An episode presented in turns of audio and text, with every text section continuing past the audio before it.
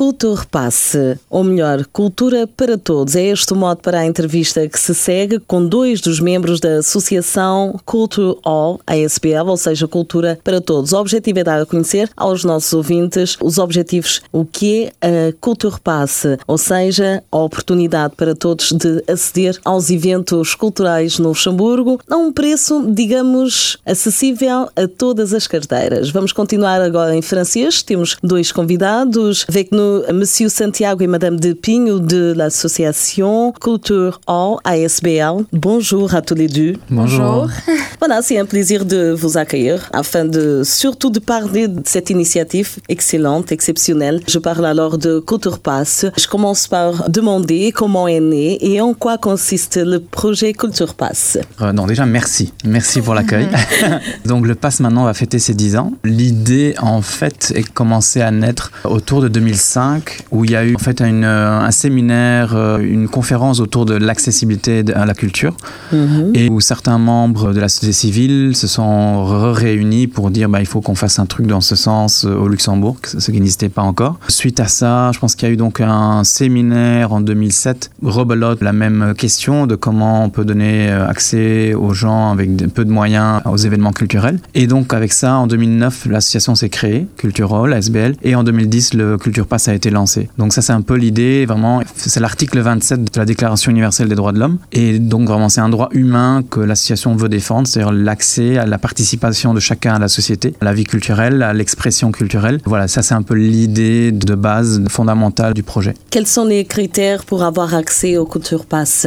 Normalement, on se base sur les critères, c'est-à-dire sur euh, le barème du Fonds national de solidarité qui émet en fait l'allocation de vie chère. Euh, Donc, si les personnes elles ont droit à l'allocation de vie chère, elles ont automatiquement droit à un culture pass. Donc ça c'est le premier critère. Et puis sinon, on a aussi donc tous ceux qui sont demandeurs de protection internationale, ils y ont droit aussi, vu qu'ils se trouvent aussi en situation financière euh, instable, voire très compliquée. Et puis du coup, il y a aussi d'autres moyens, c'est-à-dire passant par des assistantes sociales. Donc euh, pas forcément, ils ont, les gens ils ont peut-être pas forcément droit à l'allocation de vie chère, mais ils sont peut-être en situation quand même difficile. Précaire. Voilà, peut-être qu'ils ont euh, Les gens qui sont au chômage, par exemple. oui, ou qui sont par exemple d'un moment à l'autre, euh, voilà, en situation plus difficile et qui n'ont pas forcément tout de suite droit à l'allocation de vie chère. Ils peuvent se déplacer donc s'ils vont par exemple à un office social, l'assistante sociale pourra leur donc signer une feuille comme quoi elles estiment qu'ils auraient droit au culture pass.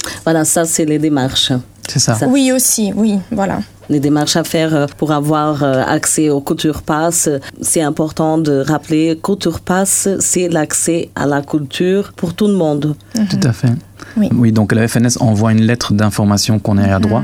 Donc si on a droit à l'allocation, on reçoit cette lettre d'accompagnement. Et chez les partenaires sociaux, on demande un peu aux part- de se rappeler qu'il y a ça aussi et de penser à ça quand on les demande de... de- D'inclure de- déjà. C'est ça. Cette euh, proposition Tout à fait. qui est exceptionnelle parce que justement dans certaines euh, situations, le prix des événements n'est pas accessible à tout le monde, mais tout le monde a le droit justement d'avoir accès, de, de s'amuser, de changer les idées. Je dirais qu'on aime tous quelque part, oui, aller à des concerts, euh, Oui, tout- des pièces de théâtre, euh, la culture passe, euh, ça sert à ça, justement. Avec le culture pass, peut-on accéder à tous les événements culturels au Luxembourg sans exception? Ça, on ne peut pas dire ça tel quel. On a 75, je crois, pour l'instant, partenaires culturels, ce qui est déjà une grande partie des associations d'institutions culturelles dans le pays. Allez, j'ai envie de dire 80, 85%, euh, genre j'estime 85% des événements culturels sont accessibles. Donc, euh, il y a des événements qui ne sont pas organisés par les partenaires culturels eux-mêmes. Donc, alors ils louent la salle. Alors là, Mhm. souvent, ce n'est pas possible. Mais en général, et donc évidemment, tout le monde n'est pas partenaire, mais la, la plupart. Donc, je- allez, une grande partie. C'est déjà bien, c'est- très bien. Disons que si on a un culture pass, je pense qu'on peut sortir tous les jours pendant 365 jours Ouais. sans problème. Exactement, ce qui est très, très bien. Justement, quelle est la validité? Donc à partir du moment moment où on a la carte, c'est deux ans. Donc ça c'est nouveau depuis septembre. Donc on a deux ans où on peut effectivement profiter de cette carte sans se préoccuper de la renouveler. Même si entre-temps la situation de la personne a changé. Quand même. C'est valable. Elle est toujours valable, oui. Parfois les gens, même s'ils se remettent et si leur situation financière s'améliore, ça ne veut pas dire qu'ils sont tout de suite, ou ils ont peut-être pas tout de suite les moyens de se permettre d'aller faire euh, ou Mhm. d'aller... euh, Oui, il faut un temps. Oui, voilà, pour se remettre vraiment, surtout par exemple quand on est des familles nombreuses, c'est pas toujours évident. Ou aussi. monoparental aussi. Ça aussi, tout à fait. Donc avec des enfants, peut-être ça devient un peu cher d'y aller. Maman plus deux, trois enfants, je sais pas. Donc Combien de personnes bénéficient à peu près du Culture Pass au Luxembourg Alors, on a vérifié les chiffres avant de venir. Euh, Donc, en 2018, ça c'est les dernières statistiques complètes qu'on avait, c'était 1635 personnes.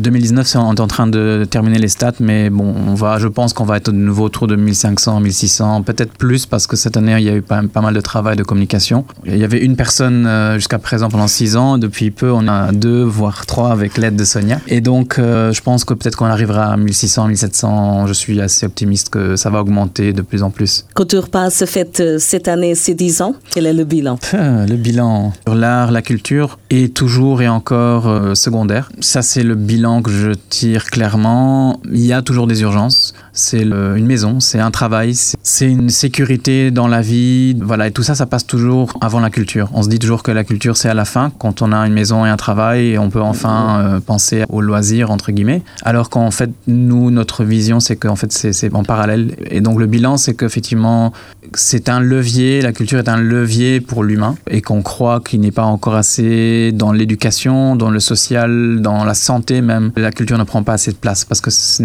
peut-être toujours un peu vu comme un peu un passe-temps, alors que Où les gens, parfois, ils sont trop absorbés par le quotidien de stress. complètement. Et puis l'envie de sortir de la maison, parfois n'est pas là.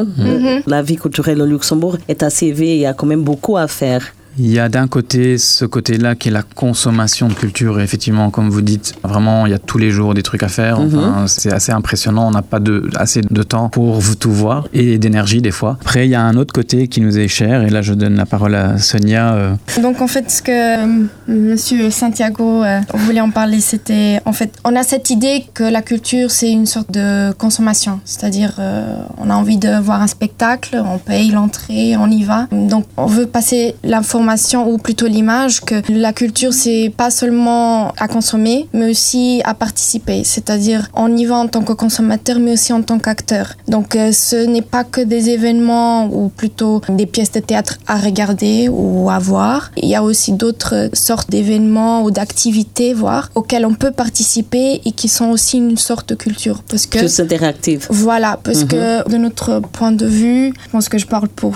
pour les deux, voire les trois au bureau, nous sommes d'accord que la culture c'est tout en fait, même euh, l'alimentation. Le manger, donc différentes cultures auront différents mangers, auront différents plats, et la gastronomie, le fait de partager un moment ensemble, de faire connaître ce que par exemple un portugais il fait, un espagnol ou un italien, un suédois, etc. Des moments de partage euh, culturel, ça. oui. C'est la à travers la musique, à travers la gastronomie, à plusieurs façons. D'ailleurs, bientôt, il y a le Festival des migrations. C'est un vrai exemple hein, de partage culturel. Tout, à fait, c'est ça.